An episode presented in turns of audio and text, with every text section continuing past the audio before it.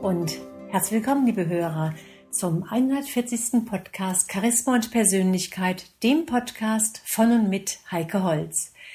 Ja, meine lieben Hörer, heute geht es um das Thema, den positiven Wandel und die Veränderung zu meistern. Es liegt in unserer Natur, dass wir Veränderungen eher ambivalent gegenüberstehen. Einerseits hoffen wir, dass eine Veränderung uns Erleichterung, mehr Lebensfreude, mehr Liebe, mehr Spaß und sonstiges Positives einbringt, und auf der anderen Seite nagt die Ungewissheit. Was, wenn es doch nicht so kommt? Was, wenn es schlimmer wird? Veränderungen sind immer dann schön, wenn sie nicht wehtun. Ein Lottogewinn, eine neue Liebe, die uns auf Händen trägt und Schmetterlinge in unseren Bauch zaubert, eine Beförderung oder gar ein komplett neues Jobangebot mit mehr Spaß, mehr Freizeit oder mehr Gehalt, der Umzug in ein noch schöneres Haus, da denken wir ganz schnell, ach wie schön. Diese Art von Veränderung macht wirklich Spaß und da denken wir auch nicht lange darüber nach. Das Alte wird einfach abgestreift wie eine alte Haut und wir schlüpfen hinein in das Neue. Es fühlt sich auch irgendwie toll an. Kennen Sie das, meine lieben Hörer? Wir wünschen uns Veränderungen und manchmal erleben wir sie natürlich auch, manchmal auch unfreiwillig. Denn dann erwischt uns die Veränderung wie ein kalter Regen und auch unausweichlich. Das passiert ganz oft, wenn wir eine Krise erleben, die uns zur Veränderung zwingt.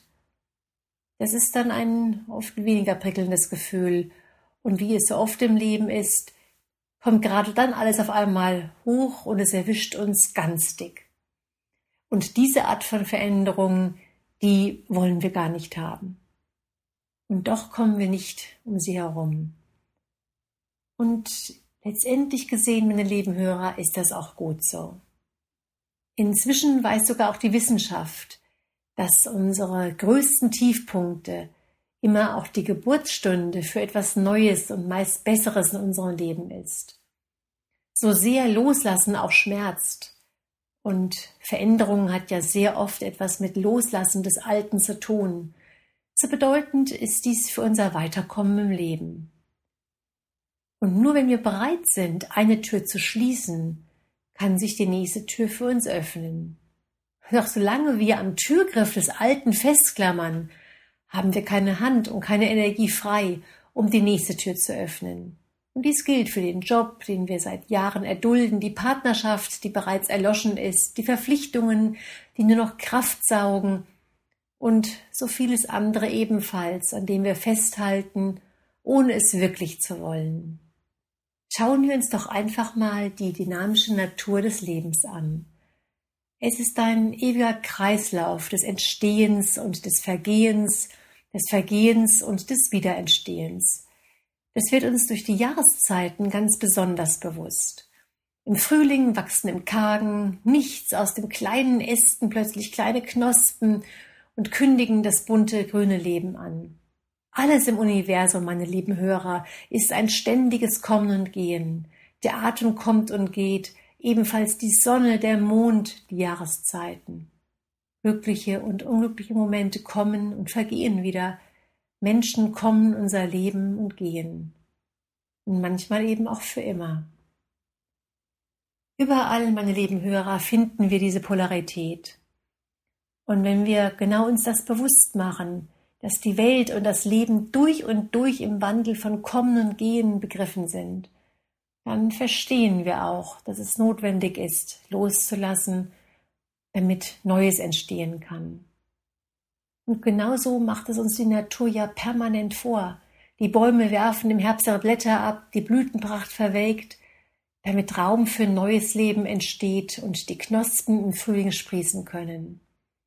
Und wenn wir diese Realität der Veränderung bejahen, sagen wir auch Ja zum Leben, wir verstehen den Wechsel zwischen guten und weniger guten Zeiten. Es fällt uns leichter, Höhen und Tiefen zu akzeptieren. Und mit diesem Wissen, dass jedem Tiefpunkt unabdingbar eine Wende folgen wird, so lernen wir auch, dass es manchmal sinnvoller ist, unsere Ressourcen nicht in die Veränderung des, des Unveränderbaren zu stecken, sozusagen ein totes Pferd weiterreiten zu wollen. Das macht uns kraftlos und unglücklich. Wenn wir vielmehr versuchen, das Kommen und Gehen bewusst wahrzunehmen, erkennen wir auch den Wert der Veränderungen.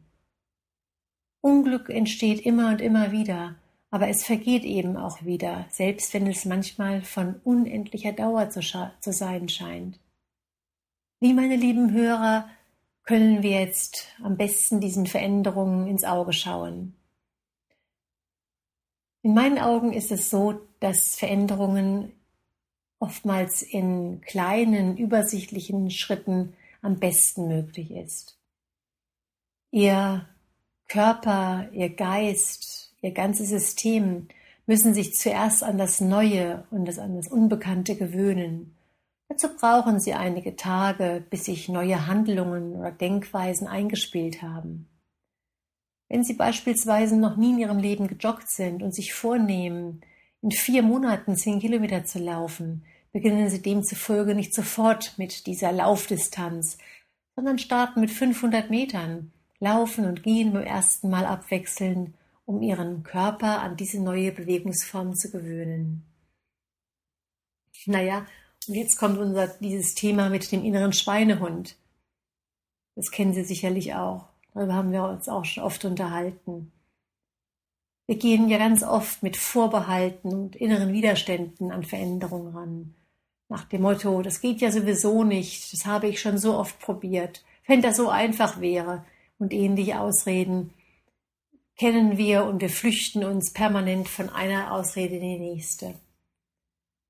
Und hier gilt es natürlich, diesen inneren Schweinehund, also diese Widerstände zu überwinden und es einfach mal auszuprobieren. Und das am besten, wenn möglich, in diesen von mir beschriebenen Minischritten.